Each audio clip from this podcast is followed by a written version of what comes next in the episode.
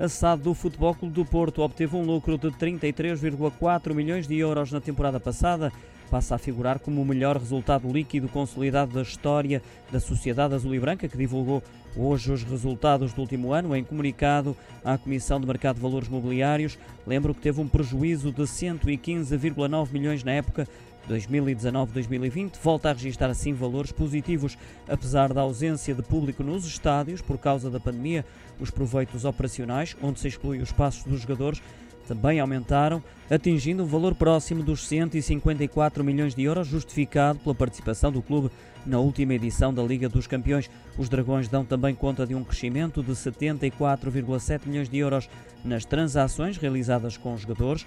O ativo registrou também um aumento, situando-se agora nos quase 408 milhões. No entanto, o passivo também cresceu cerca de 74 milhões de euros, rondando agora os 526 milhões.